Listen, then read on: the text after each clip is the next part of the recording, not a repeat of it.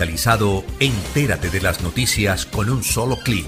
www.lagrannoticia.com. Ponte al día con todo lo que ocurre a tu alrededor y el mundo. Lagrannoticia.com. Dirige Jorge Medina Rendón. Desde los estudios de universalestereo.co presentamos. Son las 7 de la mañana. Cadena de noticias.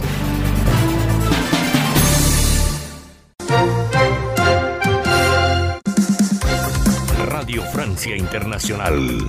Noticias del Mundo.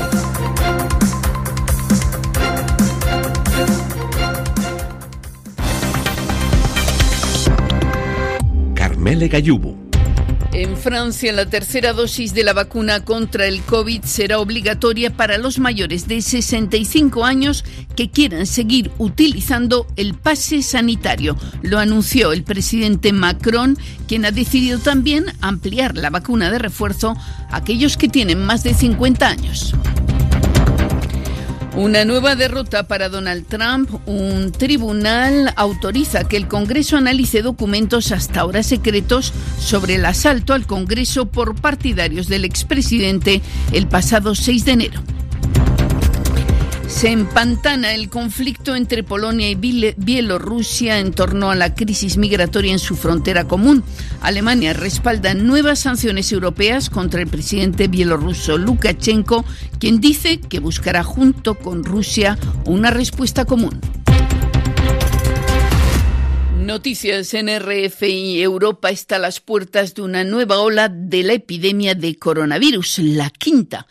A ello apuntan el aumento de los contagios, más o menos marcado según los países, pero a lo que ninguno escapa. Es en este contexto que el presidente francés Emmanuel Macron se dirigió anoche a los franceses para incitar a que se vacunen los que todavía no lo han hecho, aunque el país tiene uno de los mayores índices de vacunación en el mundo. Pero sobre todo, Macron hizo saber que a partir del 15 de diciembre, los mayores de 65 años y los de alto riesgo necesitarán una tercera dosis de la vacuna o dosis de refuerzo para poder seguir utilizando su pase sanitario. Además, se amplía la tercera dosis a los mayores de 50 años. Aida Palau con la información. Six mois après le vaccin, l'immunité diminue. Seis meses después de recibir la vacuna, los estudios muestran que la inmunidad baja y el riesgo de desarrollar una forma grave de la enfermedad aumenta.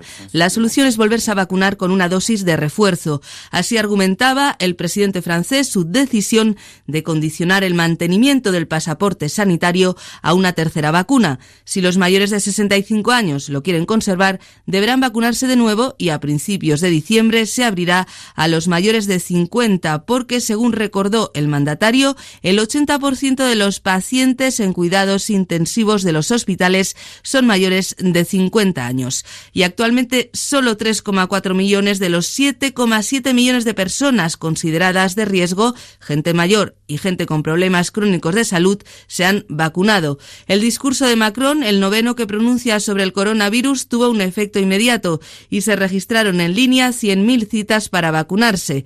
Desde el pasado verano, el pasaporte sanitario obligatorio en Francia para ir a lugares con una capacidad para más de 50 personas, como cines, restaurantes, bares o grandes centros comerciales. Unas medidas que llegan cuando la tasa de incidencia está creciendo. En una semana lo ha hecho en un 40%.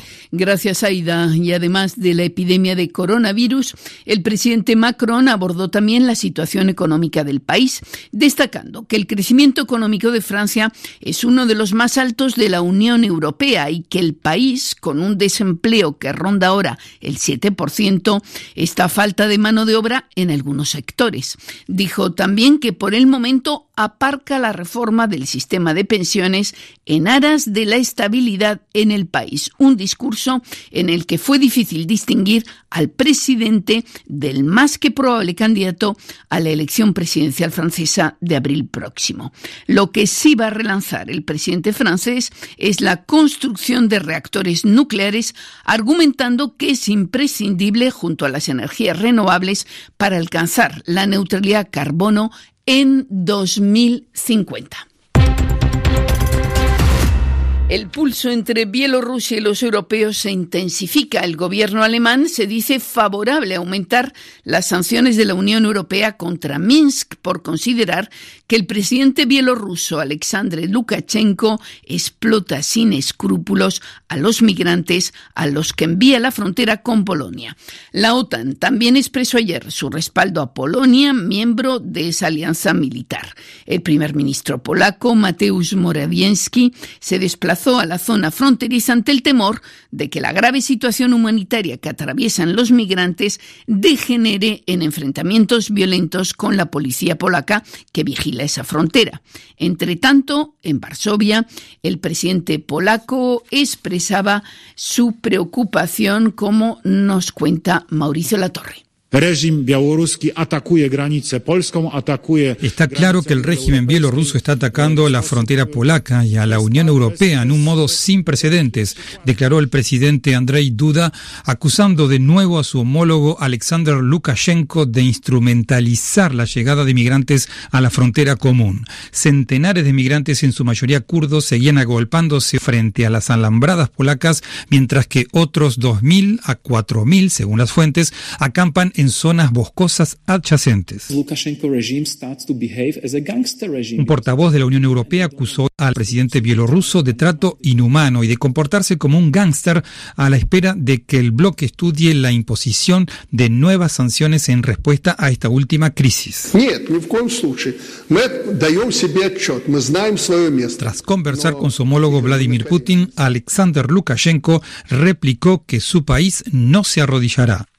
Y la policía polaca anunció hoy que detuvo a más de 50 migrantes que entraron de manera ilegal en Polonia procedentes de Bielorrusia en dos grandes grupos separados en las últimas 24 horas. Por su parte, el gobierno bielorruso volvió a acusar a Occidente de provocar esa crisis migratoria y afirmó que ahora busca una respuesta conjunta con Rusia.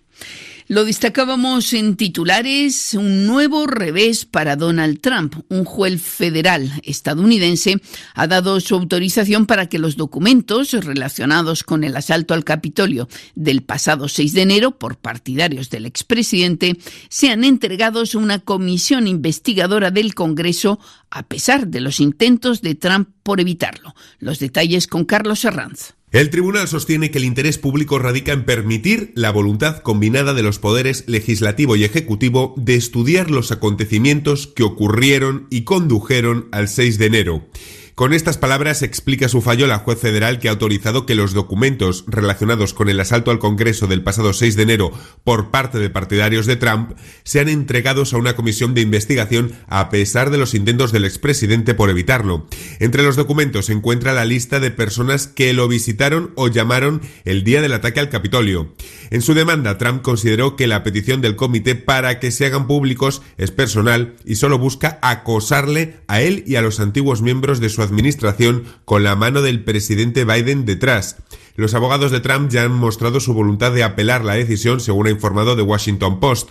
La comisión de la Cámara de Representantes que investiga el salto de Congreso lanzó el martes una nueva ronda de citaciones de miembros del círculo cercano del entonces presidente, entre ellas Khaled McInani, quien fuera su portavoz en la Casa Blanca, y su hombre de confianza, Stephen Miller, el poderoso arquitecto de la política antiinmigración de Trump, que fue quien le preparó el discurso poco antes del ataque al Congreso.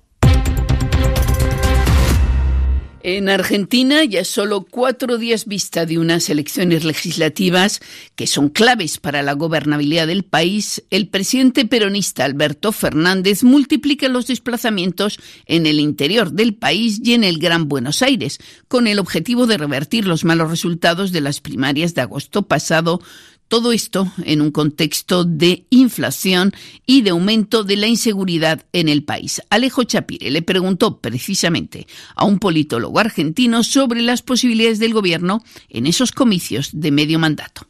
Los argentinos vuelven a las urnas este domingo para renovar la mitad de la Cámara de Diputados y un tercio del Senado de la Nación. Luego de la histórica derrota en las primarias abiertas, simultáneas y obligatorias, que funcionan como una encuesta a escala nacional, el gobierno del presidente Alberto Fernández intentará revertir el revés de septiembre. Sin embargo, para la coalición peronista en el gobierno, la tarea no es fácil. El politólogo Lucas Romero, director de la consultora Sinopsis, estima que el impopular manejo de la situación económica debería confirmar la derrota de la coalición del gobierno El Frente de Todos. Si entendemos que la economía fue el factor explicativo de las primarias, bueno, uno debería suponer que el gobierno se estaría encaminando a una derrota similar o más profunda en esta elección general, porque el proceso económico se ha deteriorado en parte, ¿no? Tenemos una inflación creciente, siendo la inflación eh, la principal preocupación ciudadana registrada en nuestros estudios, pero además tenemos en Argentina al dólar moviéndose, la presión del dólar sobre el peso para una opinión pública muy sensible a los movimientos del dólar probablemente generen la sensación de que eh, la falta de rumbo económico se profundiza. Por eso nos inclinamos a pensar que probablemente el gobierno puede encontrarse con un resultado aún más adverso. Mientras el gobierno apuesta a una mayor movilización que la registrada en septiembre para reponerse en las urnas, la coalición opositora de centro-derecha Juntos por el Cambio intentará arrebatarle al oficialismo la mayoría propia en el Senado dirigido por la vicepresidenta Cristina Kirchner.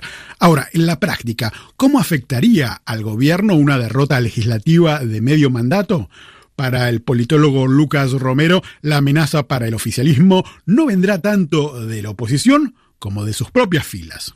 Las dificultades en Argentina para la coalición de gobierno radican en la capacidad de tomar decisiones, porque es una coalición que, insisto, está integrada por actores tan heterogéneos que no han mostrado capacidad de ponerse de acuerdo en un programa económico. Y ahí es donde radica el principal riesgo del proceso político en Argentina. La pregunta que hay que hacerse para entender hacia dónde va a ir la Argentina después de la elección del próximo domingo es si la coalición va a quedar en condiciones de ponerse de acuerdo hacia dónde ir. Ese es el riesgo de gobernabilidad, es de gobernabilidad interna. Esta no es una coalición que necesita a la oposición para gobernar, necesita ponerse de acuerdo para gobernar y ha demostrado en estos primeros años que le cuesta mucho ponerse de acuerdo respecto a hacia dónde ir. Para la oposición, en cambio, una victoria abre la esperanza de volver al poder en las elecciones presidenciales de 2023. Y el astronauta francés Thomas Pesquet, de regreso de la Estación Espacial Internacional, está ahora en Colonia para tratar de reajustarse a la gravedad terrestre. Lo escuchamos. Estoy muy bien, ya he podido empezar a recuperarme del amerizaje que se dio muy bien. Ha sido mi segundo regreso del espacio y estoy acostumbrado. En total he pasado un año en el espacio. La recuperación ahora es más rápida. La entrada en la atmósfera ha sido un gran espectáculo porque teníamos ventanas más grandes, ver los gases que rodeaban la nave volverse rosas, las ventanas se incendiaron por fuera, después el choque con la superficie marítima y esperar que vinieran a buscarnos. Lo más raro en las primeras horas ha sido ver a tanta gente diferente tras seis meses viendo las mismas caras. También el aire, los olores, pero bueno, somos criaturas terrestres y nos acostumbramos rápido. Y con esas declaraciones del astronauta francés Thomas Pesquet ponemos punto final a este informativo. Hacemos una pausa y ya volvemos.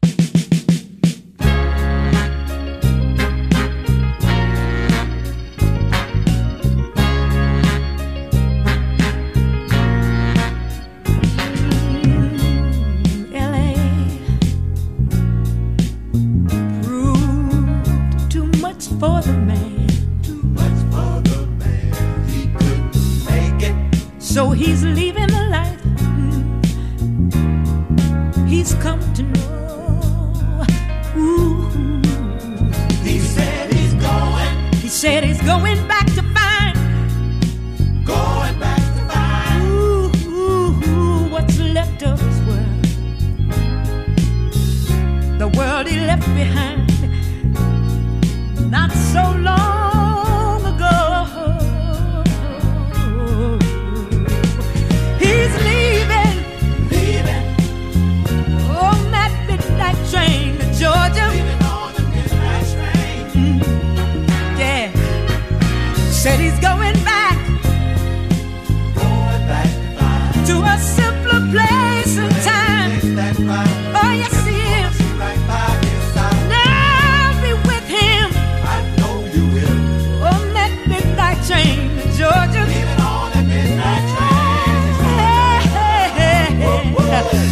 rather live.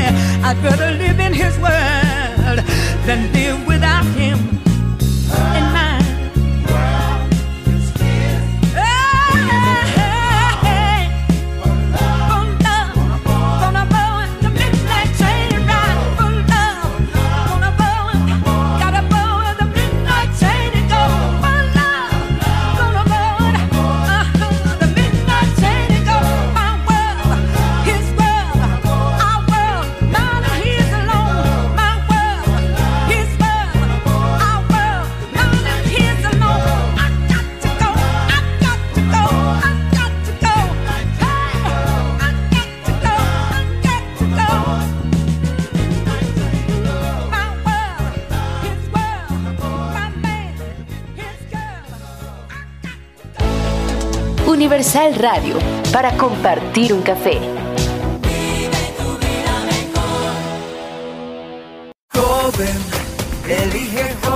Que lo viste nacer, crecer, jugar y emprender. Vive la fiesta más importante para los jóvenes de Colombia en familia. Este 5 de diciembre acompaña a tus nietos, hijos, sobrinos y amigos a construir juntos la Colombia que todos necesitan. Participa en familia de la elección de los consejos municipales y locales de juventud y construyamos juntos el país que queremos. Porque en Colombia, joven elige joven. Registraduría Nacional del Estado Civil.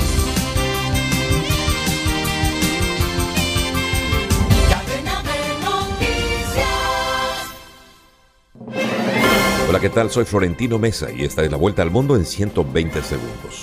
Los negociadores en la conferencia COP26 sobre cambio climático consideran un borrador de decisión que subraya la alarma y preocupación por el calentamiento global y que pide al mundo que recorte alrededor de la mitad de sus emisiones de gases con efecto invernadero para 2030. Un juez federal en Estados Unidos falló en contra del expresidente Donald Trump en su intento de mantener ocultos unos documentos sobre el asalto al Capitolio el pasado 6 de enero, mientras los investigadores de la Cámara de Representantes emitieron citaciones a otros 10 exfuncionarios de su administración.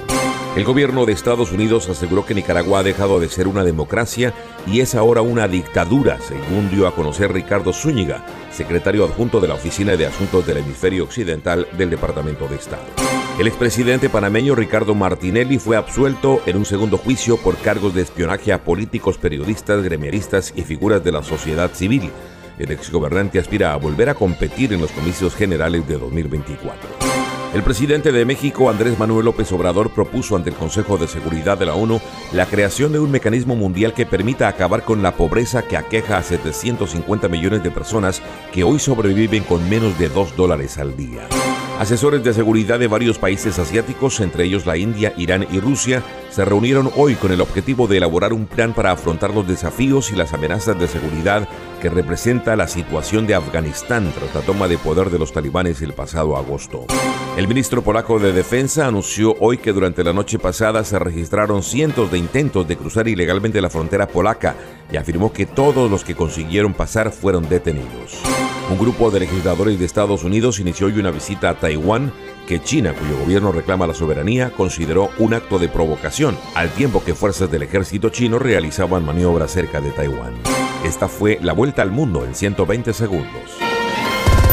Descarga gratis la aplicación Red Radial. Ya está disponible para Android y encuentras siempre una radio para tu gusto.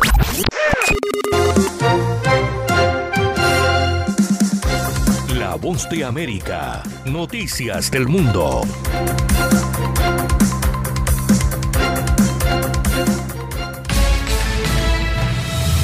Este es un avance informativo de La Voz de América. Desde Washington les informa Henry Llanos.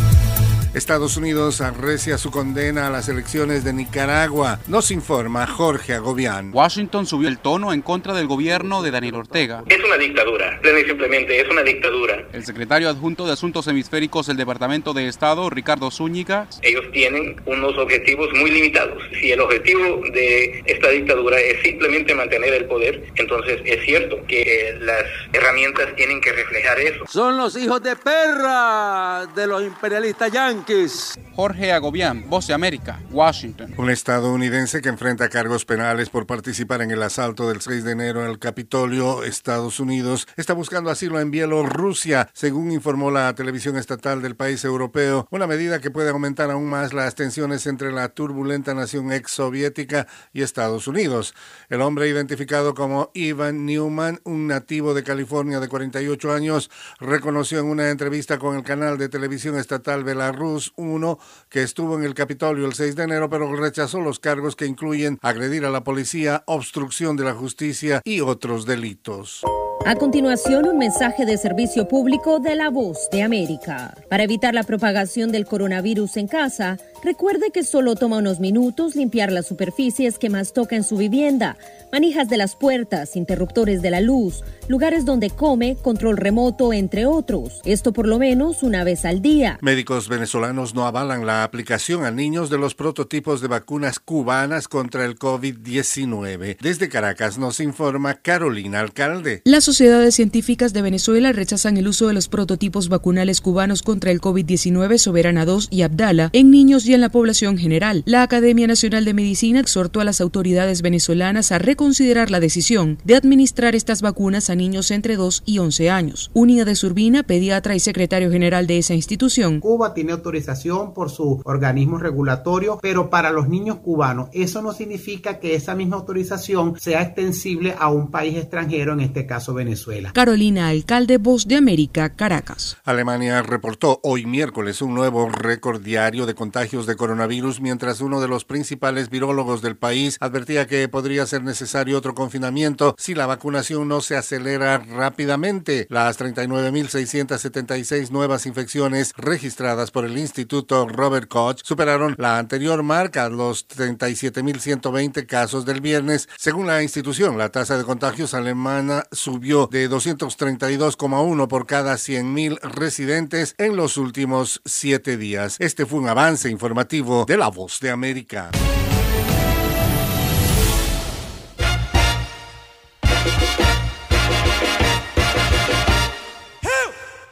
En 1995, Gabriel García Márquez creó en Cartagena la Fundación para el Nuevo Periodismo Iberoamericano.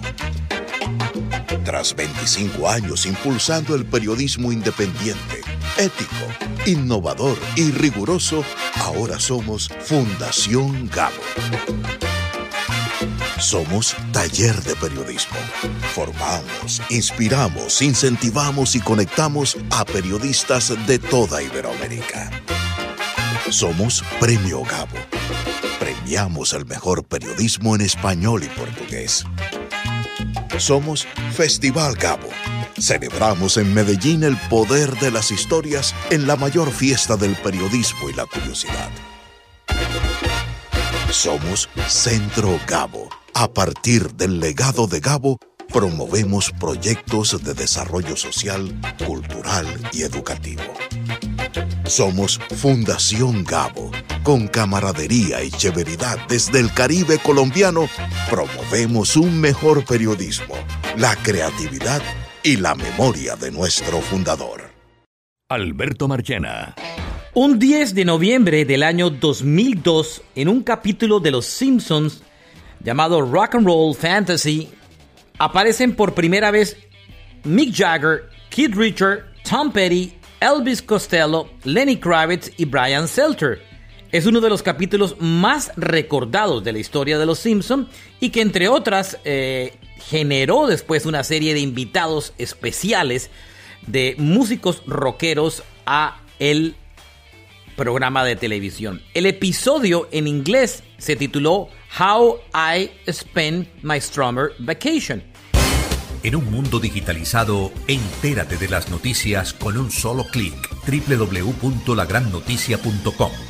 Ponte al día con todo lo que ocurre a tu alrededor y el mundo.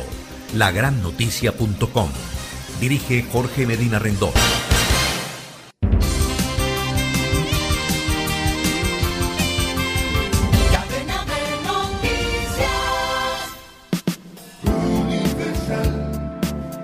Esta es la señal universal 1280 AM. 5000 vatios de potencia. HJSO. Barranquilla es universal.